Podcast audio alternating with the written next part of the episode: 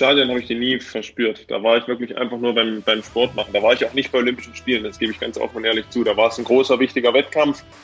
Aber in, im sportlichen Handeln, in den, ja, nehmen wir die Erwärmung mit rein, nehmen wir die Busfahrt mit rein vom Hotel zum Stadion, in den vier bis fünf Stunden war ich bei einem großen Wettkampf. Da war ich nicht bei Olympischen Spielen.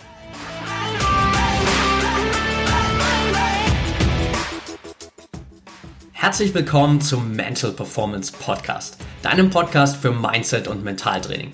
Mein Name ist Patrick Thiele und als Mentaltrainer helfe ich Profisportlern dabei, die bestmöglichen Ergebnisse zu erzielen, ohne dabei an ihren mentalen Blockaden zu scheitern. Getreu dem Motto Making the Best Even Better bekommst du hier im Podcast jede Woche mentale Erfolgsstrategien für deine Top-Performance. Let's go!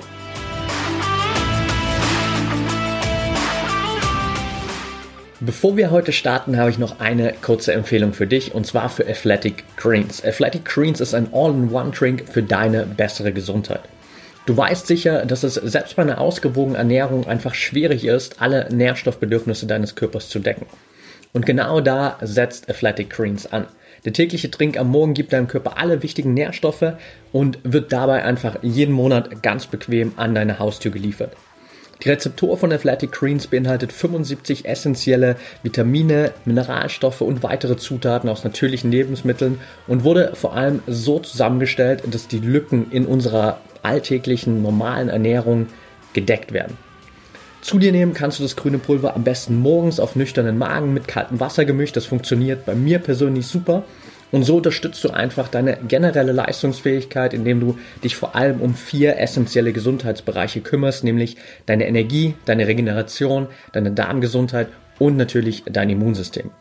Athletic Greens ist vollgepackt mit Adaptogen für die Regeneration, Probiotika und Verdauungsenzymen für deine Darmgesundheit sowie Vitamin C, Zink, Zitrat fürs Immunsystem und damit einfach eine komplette Lösung, um deine Nährstoffbedürfnisse zu decken. Das Beste, es ist komplett vegan, es ist komplett laktosefrei, es ist komplett glutenfrei, also mega gut einfach. On top sogar noch weniger als ein Gramm Zucker und das ist natürlich das Wichtigste, es schmeckt verdammt lecker. Also egal, ob du dein Energielevel erhöhen willst, dein Immunsystem unterstützen willst, deine Darmgesundheit verbessern willst, jetzt ist der perfekte Zeitpunkt, um Athletic Greens zu testen. Geh also einfach auf athleticgreens.com slash mental und sicher dir dort dein persönliches Angebot. Wenn du das jetzt sofort machst, dann bekommst du sogar on top noch eine Flasche Vitamin D3 K2, also einen kompletten Jahresvorrat Vitamin D von Athletic Greens on top geschenkt. Geh also auf athleticgreens.com slash mental und sicher dir dein Paket. Alle Infos und den Link zur Produktpage findest du auch nochmal in den Show Notes.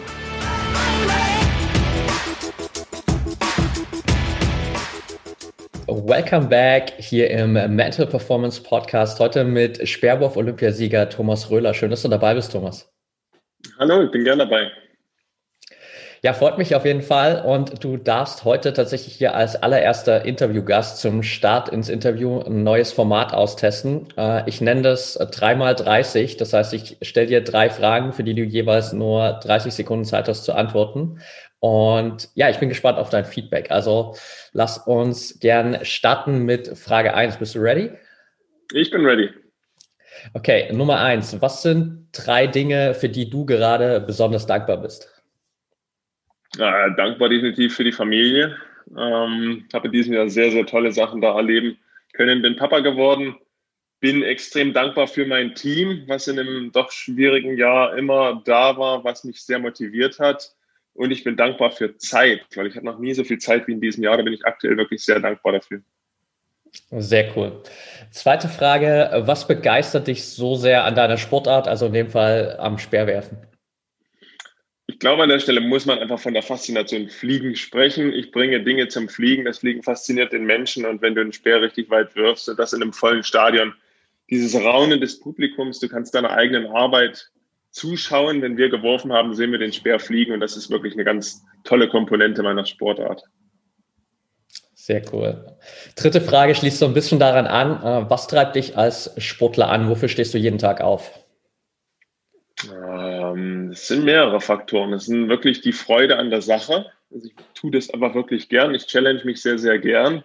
es ist die Arbeit im Team und es ist dieser Wille, sich selbst zu beweisen, wo man hin kann, wo man, wo man rein körperlich hin kann, ähm, ist aber auch immer wieder das Competitive, die, die, die Competitive-Komponente. Ich liebe es wirklich in den sportlichen, fairen, respektvollen Wettkampf zu treten. Das sind so die Komponenten, die mich treiben als Athlet. Perfekt, sehr cool. Ich glaube, damit hast du auch äh, bestens hier jeweils die 30 Sekunden eingehalten. Ähm, für alles Weitere hast du natürlich jetzt deutlich mehr Zeit zu antworten, gern. Und äh, lass uns für all diejenigen, ähm, die vielleicht auch jetzt zum allerersten Mal von dir was hören oder die deinen Background noch nicht so kennen, ein bisschen damit einsteigen, wie du überhaupt zum Speerwerfen gekommen bist. Ja, ich habe schon immer Leichtathletik gemacht. Das heißt, bin in der AG sehr, sehr früh in der zweiten Klasse schon in die Leichtathletik gekommen und bin da immer hängen geblieben. Das heißt, ich habe nie eine andere Sportart gemacht. Aber ihr wisst, dass die Leichtathletik ist sehr, sehr vielseitig. Ne? Du kannst in der Leichtathletik Ausdauersport machen, du kannst äh, technischen Sport machen, du kannst äh, auch einfach nur schnell geradeaus laufen. Das funktioniert alles in der Leichtathletik. Habe sehr, sehr lange alles gemacht. So sieht das deutsche System aus. Das ist auch sehr, sehr gut. Und mit ungefähr 14 Jahren spezialisierst du dann, war talentiert, bin in die Sportschule gekommen, bei uns in Jena und bin dann erstmal zum Springer geworden. Ja, davor klassischer Mehrkampf, habe auch Crossläufe gemacht, die mochte ich weniger. Ballwerfen hat mir schon immer mehr Spaß gemacht, hat auch gut funktioniert. Aber ich war einer der Athleten, der anfangs nicht so schnell entwickelt war, was das Kraftniveau anging. Ähm, einfach die körperliche Entwicklung war da nicht ganz so schnell wie bei manchen anderen Jungs. Und da hat Speerwerfen einfach rational keinen Sinn gemacht, obwohl ich die Sache schon geliebt habe ein Stück weit.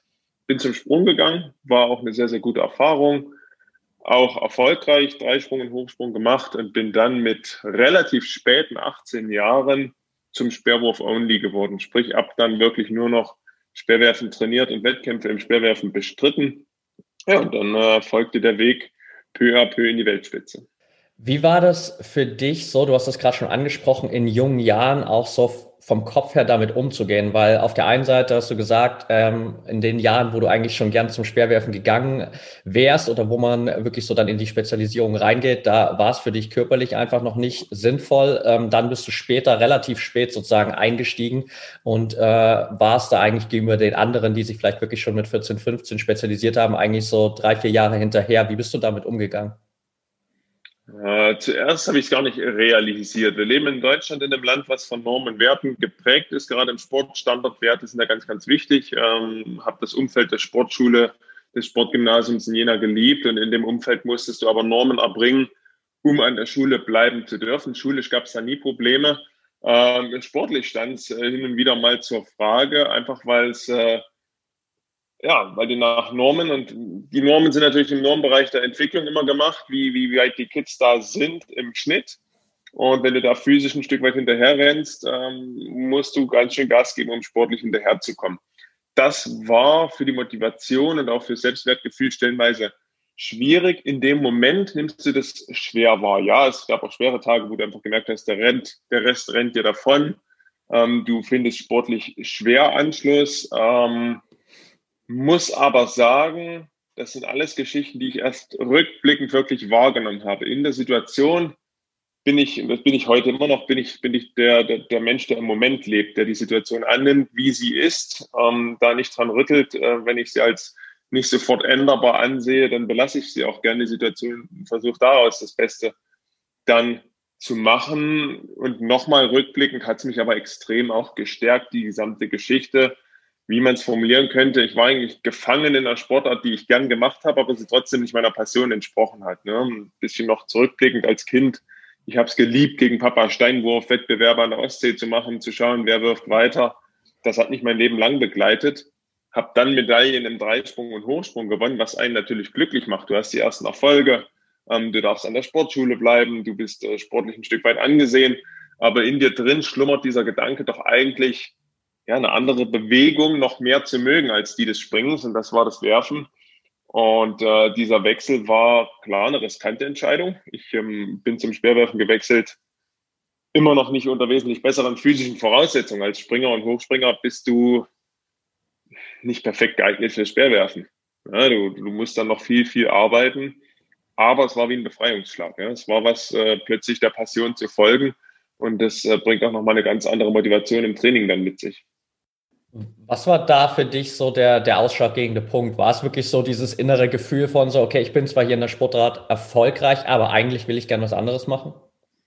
Es waren mehrere Faktoren. Ne? Als junger Sportler, gerade in einem Sportsystem, was doch sehr strukturiert ist, kommen Faktoren hinzu. Die Stelle der damaligen Sprungtrainerin wurde nicht erweitert. Ähm, es gab ohnehin Planungsgespräche, wie, wie es weitergeht mit der Trainingsgruppenaufteilung und, und, und. Und das war für mich der Moment, wo ich auch dann den ausreichenden Mut als junger Sportler zusammengebracht habe, habe gesagt, komm, ich erzähle Ihnen jetzt einfach mal von meinem verrückten Inneren, dass ich doch eigentlich was anderes vorhabe und heute teuer habe an der richtigen Stelle die richtige Unterstützer auch gefunden. Sehr cool, ja, das ist natürlich dann äh, extrem viel wert, einfach auch die richtigen Ansprechpartner zu haben, die dann vielleicht auch einfach so ein Stück weit an dich glauben und sagen, okay, ähm, ist zwar vielleicht nicht ein leichter Weg, aber ich traue dir das durchaus zu. Das war sicherlich auch sehr wichtig, da einfach die richtigen Mentoren so in dem Fall zu haben, oder? Ja, definitiv. Ohne Team würde ich immer wieder sagen, ohne Team ist es ganz, ganz schwierig. Jetzt ist Speerwerfen ja auch eine, sage ich mal, vom Bewegungsablauf her unglaublich komplexe äh, Bewegung.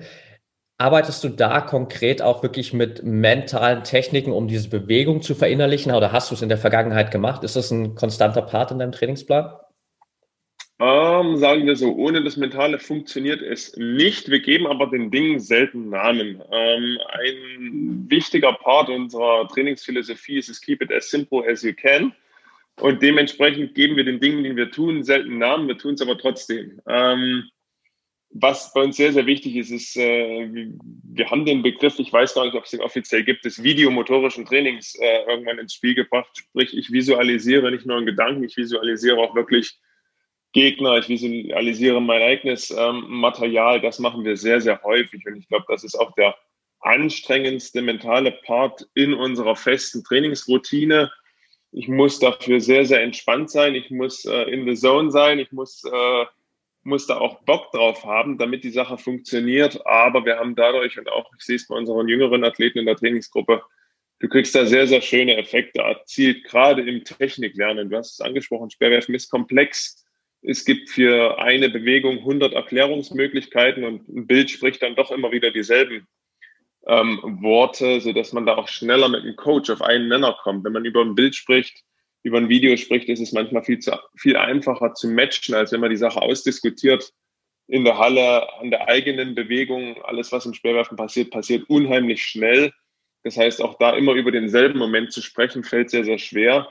Und da hilft uns wirklich dieses Training, etwas im Video zu sehen und das zu verinnerlichen und später selbst umzusetzen in der Rhythmusschulung, im klassischen Techniktraining, aber auch um in ja, in, in Wettkampfstimmung zu kommen, nutzen das auch. Super spannend. Wie oft äh, baust du das mit ein in dein Training? Ich würde jetzt gerne regelmäßige Zahlen nennen. Ähm, ich habe es schon gesagt, wir, wir sind an den Punkt gekommen, dass wir von der Regelmäßigkeit relativ zügig abgewichen sind, weil wir auch negative Effekte gespürt haben, wenn ich einfach, wenn der normale Tagesablauf stressig ist, wenn ich genau die Stunde, die ich dafür brauche, nicht finde, wenn die Inspiration auch hin und wieder fehlt von außen. Ja, wir, wir schauen nicht 100 oder 200 Mal dasselbe Video an. Häufig matcht man dann mit dem Trainer Videos aus, ist überhaupt nicht der beste Wurf vielleicht, indem man sich orientiert, aber ein kleines Detail ist sehr, sehr spannend. Und wenn da gerade nichts aufkommt, dann macht es auch keinen Sinn, etwas heraufzubeschwören und zu sagen, ich gucke mir jetzt das Video X, was immer gut funktioniert hat, noch, noch ein 300. Mal an. Ähm, das funktioniert vielleicht im Jugendbereich, wenn du noch an, an Basisgeschichten arbeitest, dann kannst du immer wieder mit denselben Geschichten arbeiten. Aber wir nutzen es wirklich sehr, sehr gezielt, sehr, sehr punktuell, wenn wir im Training spüren, okay, der Kopf ist noch nicht so richtig in Wettkampflaune, dann gibt es auch die klare Anweisung vom Trainer, ähm, schaufel dir abends bitte vorm Schlafengehen mal anderthalb Stunden frei, dass der Kopf frei ist. Und dann, dann ziehst du dir bitte 20 Minuten Wettkampfbilder ähm, rein. Das ist dann Wettkampfsaisongeschichte, das ist unmittelbare Wettkampfvorbereitungsgeschichte im Trainingsprozess ähm, ist es keine Regelmäßigkeit. Also da agieren wir immer im Einklang mit dem Geschehenen. Sprich, eine Trainingseinheit läuft richtig gut, da sind gute Bilder entstanden, da machen wir gar nichts. Dann lassen wir das einfach ruhen, nehmen den Effekt mit. Und es gibt aber dann auch den Tag, wir haben ein technisches Problem in der Halle nicht gelöst bekommen. Dann nimmt man das mit nach Hause und dann wird plötzlich sowas mit eingebaut. Okay, also ein sehr intuitiver Prozess auch dann wirklich ja, sozusagen. Ja. Ja. Okay. Jetzt hast du gerade schon so die, die Wettkampfvorbereitung ein äh, bisschen angesprochen, auch diesen äh, Part, dich so in diese Wettkampfstimmung zu bringen. Das heißt, du nimmst dir dann auch wirklich so gezielt am Vorabend vor dem Wettkampf Zeit, um selbst schon mal so ein bisschen den bestmöglichen Wettkampf für dich durchzuspielen? Ja, oder zu rekapitulieren. Ähm, als erfahrener Athlet hast du viel erlebt, hast positive und negative Wettkampferlebnisse gesammelt und kannst dann natürlich auf einen großen Fundus von Situationen auch ähm, zurückgreifen. Ein Abend davor, das mache ich manchmal. Da gibt es eine gewisse Auswahl von Würfen, die ich einfach unter technischen Aspekten gerne sehe. Ähm, ein Abend davor bin ich eigentlich schon gerne, und das ist der Optimalfall, so klar im Kopf, dass ich mich da gar nicht irgendwie ablenken, ist das falsche Wort. Das klingt immer negativ, aber ähm, ich belasse dann gerne meine Routine bestehen. Zwei Tage vor dem Wettkampf ist ein ganz anderes Thema. Da würde ich mich definitiv ähm, auch mit, mit, mit Material beballern, was ich vielleicht länger nicht gesehen habe. Und uns ist da auch häufig die, die Emotionalität dieses Wettkampfs wichtig und gar nicht mal mehr so die technischen Aspekte des Wurfs. Okay, super spannend. Jetzt hast du ja am Ende dann im Wettkampf selbst auch nicht allzu viele Versuche. Das heißt, ähm, im Optimalfall sind es sechs Würfe, die du zur Verfügung hast. Wie schaffst du es dann für dich wirklich da auf den Punkt, auch gerade in den ersten drei Würfen natürlich, ähm, da einen Einwurf auszupacken, der dich am Ende auch ins Finale bringt? Ähm, Erfahrung ist natürlich ein wichtiger Punkt. Die ersten drei Versuche als junger Athlet bist du mega aufgeregt, du weißt, es zählt. Ähm, du bringst noch gar nicht die Vorleistung mit, dass du entspannt sein kannst. Du weißt, du musst alles geben in den ersten drei, um ins Finale zu kommen. Ganz richtig, wie du das sagst. Ähm, Mittlerweile sind die ersten drei Versuche eine Geschichte, die sehr Routine sind, gerade erster, zweiter Versuch. Ähm, ich werde gerne warm im Wettkampf, das heißt, ähm, gehe keine hundertprozentigen Risiken in den ersten zwei Versuchen im Schnitt ein, versuche mich mehr mit den Bedingungen auseinanderzusetzen, die herrschen. Wir sind eine Outdoor-Sportart, wir haben Windeinfluss, wir haben thermischen Einfluss, wir müssen gucken, wie die Bahn ist. Natürlich haben wir es aufwärmen, aber das ist häufig sehr, sehr kurz aufgrund Wettkampfregularien, aufgrund TV-Zeiten haben wir da nicht viel Zeit, uns vorzubereiten. Dementsprechend nutze ich gerne die ersten zwei Versuche, um in meine Routine reinzukommen. Die Situationen sind natürlich immer unterschiedlich. Kommt auch total auf den Wettkampf an, in dem du stehst. Es ist ein sehr hoch angesehener Wettkampf. Ähm, dann, dann hast du eine positive Anspannung, die du mitbringst. Als routinierter Athlet ist es auch immer wieder eine Freude auf die Situation für mich persönlich schwieriger sind die, die Situationen, wenn es ein Wettkampf ist, wenig Zuschauer, kaum Gegner. Ähm, es fühlt sich an wie Training und du sollst trotzdem 100 Prozent performen. Ähm, dann ist es ist wesentlich wichtiger, mental ein Stück weit sich ein anderes Szenario vorzustellen, als es die wirklich gesehene Umgebung mit sich bringt. Ja. Äh, jetzt hast du schon so ein bisschen angesprochen, natürlich, dass die ganzen Umgebungsbedingungen auch äh, eine große Rolle spielen und generell, wenn man sich, glaube ich, noch so das ein oder andere Interview von dir anhört, bekommt man, glaube ich, mit, dass du da schon auch ein Stück weit detailverliebt bist, sozusagen, was die Bewegung angeht, was aber auch vielleicht so ein bisschen die äh, Physik hinter dem Schwerwerfen angeht. Wie wichtig ist das für deinen Erfolg so? Ähm, gute Vorbereitung ist alles, das wissen wir alle. Ähm, Schwerwerfen ist technisch, das ist auch richtig und äh, Stadien sind nicht immer gleich wie ich es gesagt habe, wir sind Outdoor-Sportler, die äußeren Einflüsse sind gewinnentscheidend. Du kannst, ich würde fast sagen, drei bis vier Meter durch ähm, cleveres Agieren. Wir haben viele aerodynamische Einflussfaktoren. Wenn du grob weißt, wie der Wind wo steht im Stadion, kannst du das zum Vorteil machen. Deswegen ist mir da Vorbereitung sehr, sehr lieb. Versuch am Abend vor einem Wettkampf oder am Tag vor einem Wettkampf das Stadion zumindest mal anzusehen. Wenn das nicht geht, dann schaue ich mir wenigstens im Internet verfügbares Bildmaterial an Einfach um mir wirklich von dem Wettkampfort ein klares Bild zu machen. Hat auch den schönen Faktor, dass ich mich weniger ablenken lasse, weil es keine neuen Informationen sind, die auf mich einprasseln am Tag des Wettkampfs. Ich weiß, wie es da aussieht. Ich weiß, wo der, ähm, wo der Scheinwerfer mich eventuell blenden könnte. Ich weiß, wo der Kampfrichter steht. Ich weiß, wo meine Gegner sitzen. Das sind alles Faktoren, die wären neu für mich am Wettkampftag. Wenn ich mir das vorher schon anschaue, dann ist es keine neue Information, die ich verarbeiten muss. Und gibt mir viel, viel mehr Raum, mich auf meinen Sport zu konzentrieren. Ja. Jetzt gab es natürlich äh, einen Wettkampf, der irgendwie so ein bisschen herausragt, 2016 in Rio, wo gefühlt alles gepasst hat, du am Ende auch mit Gold nach Hause gegangen bist. Bist du an dem Tag oder generell in diesen Wettkampf reingegangen, in die Olympischen Spiele mit dem Ziel, hey, ich will als Olympiasieger zurückkommen nach Deutschland? Glaube, wenn du mit den Vorleistungen zu Spielen reist, gehst du nicht hin und sagst, ich möchte gern Zweiter werden äh, oder ich möchte gern Achter werden. Ähm, das muss vom persönlichen Charakter auch passen. Ja? Wenn man kann, man kann crazy reingehen sagen, ich gewinne, ich gewinne, ich gewinne und selbst wissen, ich bin in einer ganz anderen Ausgangslage. Ich wusste, ich bin in einer guten Ausgangslage. Und äh, dann war es für mich die persönlich ehrlichste Entscheidung zu mir selbst, zu sagen, ich gehe mit Siegambitionen dorthin. Ja, das ist einfach eine logische Konsequenz. Dann, was nicht passieren darf, dass man sich dann selbst veräppelt. Das ist das, die, der Spagat zwischen, was kann ich erreichen, was erwarten die anderen und wo sehe ich mich selbst, ähm, dass das zu weit auseinander geht. Man muss auch realistisch genug sein zu sich selbst, dass all die anderen da draußen auch für Olympische Spiele trainieren und auch alle gewinnen wollen. Das ist gerade in der Verarbeitung des Ergebnisses dann ganz wichtig. Ja, gab es im Laufe des Wettkampfs dann mal so diesen Moment, wo du vielleicht doch ein bisschen sehr diesen Druck gespürt hast, weil ich meine, du gehst dann rein mit dem Gedanken, okay, ich will hier Olympiasieger werden. Äh, ich habe gute Vorleistungen mitgebracht. Jetzt stehst du in dem vollen Stadion. Es geht wirklich um die Goldmedaille. Wie bist du mit dem Druck umgegangen? Ähm, Im Stadion habe ich den nie verspürt. Da war ich wirklich einfach nur beim, beim Sport machen. Da war ich auch nicht bei Olympischen Spielen. Das gebe ich ganz offen und ehrlich zu. Da war es ein großer, wichtiger Wettkampf. Aber in, im sportlichen Handeln, in den, ja, nehmen wir die Erwärmung mit rein, nehmen wir die Busfahrt mit rein vom Hotel zum Stadion, in den vier bis fünf Stunden war ich bei einem großen Wettkampf. Da war ich nicht bei Olympischen Spielen. Und ähm, das hat mir, glaube ich, sehr geholfen, immer Herr der Dinge, immer, immer der, in, in Kontrolle der Situation zu sein. Okay, das heißt, du hast da für dich schon mal rein von der Wahrnehmung her so direkt auch ein bisschen Druck rausgenommen, indem du nicht gesagt hast, hey, das ist jetzt hier Olympia, da schaut die ganze Welt zu, sondern es ist einfach ein großer Wettkampf so. Genau, genau, ja. Super spannend.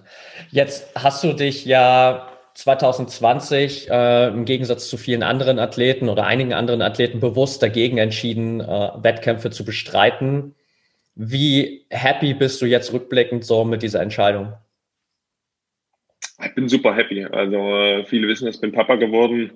Es gab extrem viele professionelle Pläne, wie das mit Olympischen Spielen ausgesehen hätte. So habe ich ähm, schicksalhaft Glück gehabt, konnte genau das erleben, konnte, konnte wirklich auch in, in die Rolle reinwachsen habe es geschafft, im Training genau mit meinem Trainer zusammen ähm, ein neues System zu entwickeln. Wenn du auf einmal Papa bist, dann ist dein Tag ein Stück weit flexibler und du musst dich auf neue, ähm, auf, auf neue Herausforderungen auch einstellen. Und haben dieses Jahr genutzt. Wir brauchten dafür kein Jahr. Also ich glaube, nach drei Wochen hatten wir das schon raus, wie es funktioniert. Ähm, einfach diese neue Situation zu schaffen. Ich habe einen riesen Vorteil. Ich bin nicht am Karriereanfang, ich bin auch nicht am Karriereende, habe viel Positives im Sport schon erleben dürfen und hatte nicht dieses Muss in mir. Ich hatte dieses, ja, es, es kann, es muss aber nicht in diesem Jahr. Und der Freiraum hat mir wirklich ähm, persönlich viel gegeben. Ich fühle mich frisch, ich fühle mich körperlich frisch, ich fühle mich auch mental frisch. Und als Leistungssportler bist du dauergetrieben. Du äh, bist in der Sportart, dass du, dass du finanziell am liebsten jeden Wettkampf mitnimmst. Du bist in einem Struktursystem mit sehr, sehr vielen Gegnern. Ähm, alle kämpfen um dieselbe Anerkennung. Das heißt, du bist eigentlich in einem Hamsterrad, aus dem du nur ganz schwer rauskommst. Und ich muss sagen, dieses Jahr war da aus vielerlei Hinsicht total erholsam. Und ich lag nicht faul in der Ecke. Also ich hatte sehr, sehr viel zu tun, äh, abseits des Sports, aber auch im Sport. Wir haben, mein Trainer haben gesagt, wir machen in einem Jahr das, was wir am besten können. In diesem Jahr gab es keine hoch angesehenen Wettkämpfe. Also konnten wir nicht am besten Wettkämpfe machen. Wir konnten aber gut trainieren. Klar, sechs Wochen hatten wir irgendwie alle Stillstand. Aber toi, toi, toi, dank Sondergenehmigungen, guten Kooperationen mit, äh, mit, äh, ja, mit politischen Entscheidern in der Stadt und, und, und, konnten wir unser Training total stabil durchführen. Und da bin ich sehr, sehr dankbar dafür. Und das ist was, was in diesem Jahr die Öffentlichkeit plötzlich wahrgenommen hat, dass Sportler trainieren, dass Sportler auch mal alleine trainieren. Aber so sieht nun mal unsere Realität schon immer aus. Und das haben wir ganz entspannt machen können. Wir konnten richtig gut in Ruhe, ohne große Störfaktoren trainieren. Wie war das für dich so von der Umstellung her? Weil ich, weiß so von, von dem, was ich irgendwie so vorher ein bisschen recherchiert habe, dass du normalerweise auch in einem relativ großen Team trainierst. Das war wahrscheinlich dann dieses Jahr nicht immer so der Fall. Das heißt auch ein bisschen Umstellung. Wie besonders war das für dich? Toi, toi, toi. Also der Kern unseres Teams auch in den Kader, Stati, dass die weiter mittrainieren durften. Natürlich unter Auflagen. Ähm, wir mussten uns ein paar Regeln halten. Das haben wir auch gut hinbekommen. Und ähm, es war eine spannende Herausforderung und es ist auch immer mein Anspruch, den, den äußeren Teil des Teams, die, die noch zu jung sind, um Kaderstatus zu haben, ähm, die, die eventuell wirklich einfach den Sport lieben, aber gar nicht die Ambition haben, eines Tages ein Bundeskader zu sein, dass man die in so einer schwierigen Phase trotzdem mitnimmt, als Kernteam, als Thomas Röhler, ähm, die weiter mitzunehmen. Das war eine spannende Herausforderung. Ich glaube, das haben wir gut gemeistert. Da stecken wir auch aktuell weiterhin drin. Brauchen wir uns nichts vormachen. Das Problem ist noch lange nicht rum, ähm, nur weil das Jahr wechselt. Ähm, das ist eine Geschichte, die hat mir nicht geholfen, aber das war ein schöner Side-Effekt, den Leuten auch zu helfen, zu sagen, hey, ich darf zwar trainieren, du bist gerade der Angeschmierte, weil du draußen im Kalten trainieren musst, ähm, aber du schaffst es trotzdem als Team, selbst in so einer Phase noch enger zusammenzuwachsen. Ja. Jetzt gab es ja dann im Laufe des Jahres zumindest so ein paar internationale oder europaweite Meetings. Ähm, gab es so diesen Moment, wo du vielleicht mal da mit einem Auge hingeschaut hast und dir so dachtest, vielleicht wäre es doch cool gewesen, da dabei zu sein? Zuschauen ist nie schön. Das, äh, das mag ich auch so schon nicht in der Saison. Du kannst nicht jeden Wettkampf mitnehmen. Du kannst nicht immer da werfen, wo alle anderen werfen, einfach aufgrund deiner individuellen Reiseplanung oder, oder Trainings- und Wettkampfsteuerung. Dementsprechend kenne ich das auch aus anderen Jahren. In diesem Jahr war es natürlich besonders krass, weil ich an keinem Wettkampf teilgenommen habe. Natürlich verfolgt man, was passiert. Äh, man verfolgt es mit großem Interesse. Ähm, wirklich die Bilder anschauen, das macht was mit einem. Ja? Du bist mental da komplett bei der Sache. Das ist, ist eine gewisse Anspannung, die du dann hast, selbst wenn du nur eine Ergebnisliste liest. Ich glaube aber, solange es genau so ist, weiß ich auch, dass ich im, im Leistungssport genau am richtigen Platz bin. Ja, absolut. Jetzt bekommt man, glaube ich, schon relativ schnell den Eindruck, dass du mit dem ganzen Jahr 2020 auch sehr reflektiert und sehr, sehr entspannt zumindest so auf einem gewissen Maße umgegangen bist. Was würdest du sagen, so von der, sagen wir mal, vielleicht Mindset-Perspektive her, ist so das, was dir am meisten geholfen hat, 2020 irgendwie trotzdem ähm, sehr, sehr gut ähm, für dich zu nutzen? Situative Akzeptanz. Ich glaube, das ist ein ganz, ganz wichtiger Punkt es gab viele, die einfach die Situation nicht akzeptieren wollten oder hätte, wäre, könnte, so ein totales Leben im Konjunktiv geführt haben. Ich glaube, das hat in diesem Jahr extrem schlecht funktioniert und man muss, glaube ich, auch, man musste und muss es auch mental flexibel sein, den Fokus zu öffnen, wieder sich selbst zu erlauben, zu sagen, okay, ich war auf was Großes fokussiert, das bin ich auch weiterhin, aber der Horizont hat sich einfach verschoben, sodass ich da mental nochmal öffnen muss, den Fokus einfach nochmal aufweiten muss um entspannt weiterzuleben. Ich glaube, mit einem Dauerfokus ein Jahr zu strecken, ein Highlight, das, das fällt, glaube ich, sehr, sehr schwer und das können, glaube ich, nur ganz wenige. Und ich habe es mir persönlich auch wirklich erlaubt, die Freiheiten, die plötzlich da waren, auch zu nutzen. Ja. Wie, wie nutzt du für dich so die, die Freiheiten, um dann mental auch mal abzuschalten? Ach, viel draußen sein. Ich bin ein totaler Naturmensch. Ähm, wir, wir sind dabei, hier gartenmäßig, unser Haus ist noch relativ neu, sind gartenmäßig extrem vorangekommen. Ähm, ich gehe super gerne auch mal fliegen, fischen, wenn es die Zeit zulässt. Bin viel draußen, Zeit mit der Familie, do das projekte was weiß ich. Ähm, da finde ich meine Entspannung, da bin ich zwar auch konzentriert, das sind auch vielleicht äh, schwierige Themen hin und wieder, aber das ist genau die Konzentration auf andere Dinge, die es mir helfen, dann äh, sportlich komplett abzuschalten. Ausgehend so von der Situation, mit was für einer Erwartung, auch wenn Erwartung immer so ein bisschen schwieriges Wort ist, gehst du so in das Jahr 2021, auch mit Hinblick darauf, dass es natürlich, hoffentlich, gehen wir mal davon aus, dann auch die Olympischen Spiele in Tokio geben wird?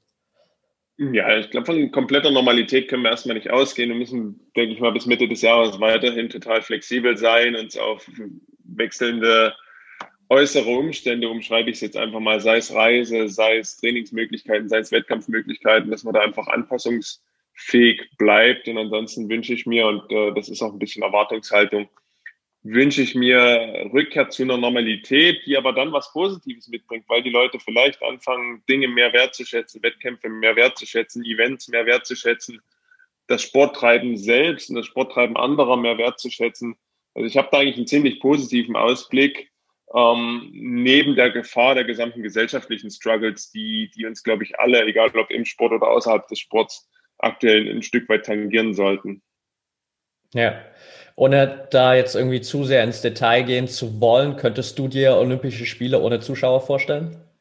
Ganz schwer. Also ich, ich mag den Gedanken überhaupt nicht. Ich war auch einer der, der im Frühling 2020 immer dafür plädiert hat, lieber absagen und verschieben anstatt Geisterspiele. Ich weiß, was finanziell alles dranhängt. Ich komme auch studientechnisch aus, äh, aus dem Bereich, kann es nur gut nachvollziehen bin aber Sportler und auch Fan des Sports an sich und der olympischen Idee von Herzen so dass ich sage, das Produkt und das Event Olympische Spiele funktioniert nur mit Menschen und zu Menschen zähle ich da nicht nur die Sportler. Ja, absolut. Wenn es denn dann stattfindet, heißt das Ziel dann ganz klar Titelverteidigung oder hast du das für dich noch nicht so festgelegt? Ja, so gut wie das Training aktuell läuft, muss ich einfach wieder ehrlich zu mir sein und muss sagen, ähm, Ziel ist es ganz, ganz klar, aber ich muss sagen, ich habe das schon erlebt. Es ist kein Muss den, den Rucksack, das muss, lasse ich mir nicht aufschnallen, den wollen viele von außen einem aufschnallen. Äh, so funktioniert unsere Medienwelt, so funktioniert äh, auch so ein, so ein, ja, das Wettkampf miteinander mit anderen Athleten, wenn du schon mal in einer Favoritenposition warst. Ich sehe mich in einer sehr, sehr positiven, aber trotzdem von mir aus neutralen Ausgangslage und freue mich einfach auf das Event und freue mich auf die Reise, ähm, wieder in Richtung Titel angreifen zu wollen. Perfekt, sehr cool. Dann äh, lass uns zum Abschluss vielleicht nochmal ähm, so ein paar Tipps in Anführungsstrichen zusammenfassen. Du arbeitest ja auch viel mit jungen Sportlern zusammen, hast du jetzt auch schon ein paar Mal betont. Was sind so vielleicht deine, deine Top, ähm, auch von mentaler Perspektive gesehen, Tipps, die du jedem jungen Sportler irgendwie mitgeben würdest? Ich glaube, gerade junger Sportler ist häufig der Spruch, alles wird gut, so ein, so ein Schulterklopfer dazu ähm, als junger Sportler bin ich häufig auch so total kurzfristig getrieben gewesen. Die Stadtmeisterschaft war plötzlich wichtig, die Landesmeisterschaft war wichtig. Zurückblickend ist es alles komplett unwichtig. Da wird nie wieder einer danach fragen. Und da sollte man, glaube ich, viel früher anfangen, langfristig zu denken, auch wenn es darum geht, Umgang mit Verletzungen etc. pp. Einfach wirklich das, das sportliche Ich einer Person ein Stück weit auf eine längere Frist zu sehen. Ähm, Zweite Geschichte, ich liebe so Sub-Challenges, kleine Potenziale. Viele fragen mich immer, wie schaffst du es denn wirklich mit sprudelnder Motivation so gut wie jeden Tag aufzustehen? Natürlich bin auch ich kein Roboter und stehe auch nicht jeden Morgen total munter und motiviert auf, aber mir hilft es immer wieder, positiv aus dem letzten Tag rauszugehen und das mache ich einfach, indem ich mir pro Tag wirklich winzige kleine Challenges ähm, gebe, zusammen mit dem Trainer und auch mit der Familie immer wieder auf Potenzialsuche gehe, das wird häufig gar nicht besprochen, aber man bekommt es ja mit, wenn man aufmerksam durch seinen eigenen Alltag geht, wo doch kleine Potenziale schlummern. Ähm, die schnappe ich mir dann gern. Das ist definitiv Tipp Nummer zwei und Tipp Nummer drei ist für mich eine mentale Aufgeräumtheit. Erstmal eine wirklich vom eigenen Standpunkt aus sichere und auch aufgeräumte Absprung-Base mentaler Sicht zu schaffen. Der Weg dahin, das weiß ich, das ist für jeden Menschen sehr, sehr individuell.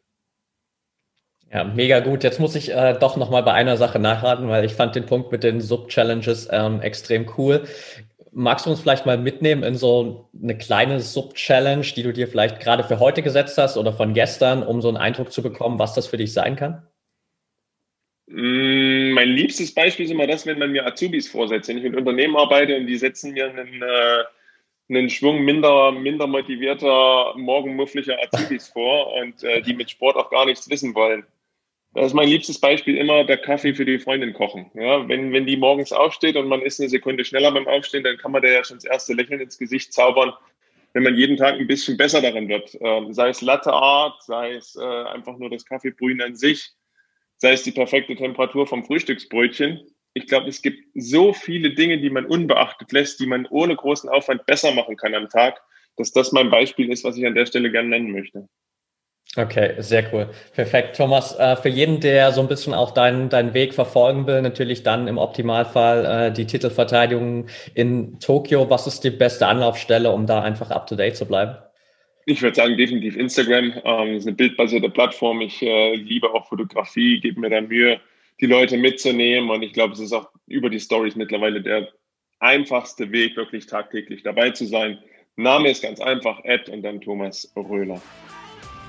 Alright, perfekt. Dann äh, packe ich das auf jeden Fall mit in die Show Notes und dann danke ich dir auf jeden Fall für deine Zeit. Danke auch für deine Sehr Offenheit gern. und äh, all die Tipps. Also ich glaube, da war eine ganze Menge dabei, wo hier jeder für sich was mitnehmen kann, egal ob Speerwerfer oder in ganz, ganz vielen anderen Sportarten. Also danke dir dafür.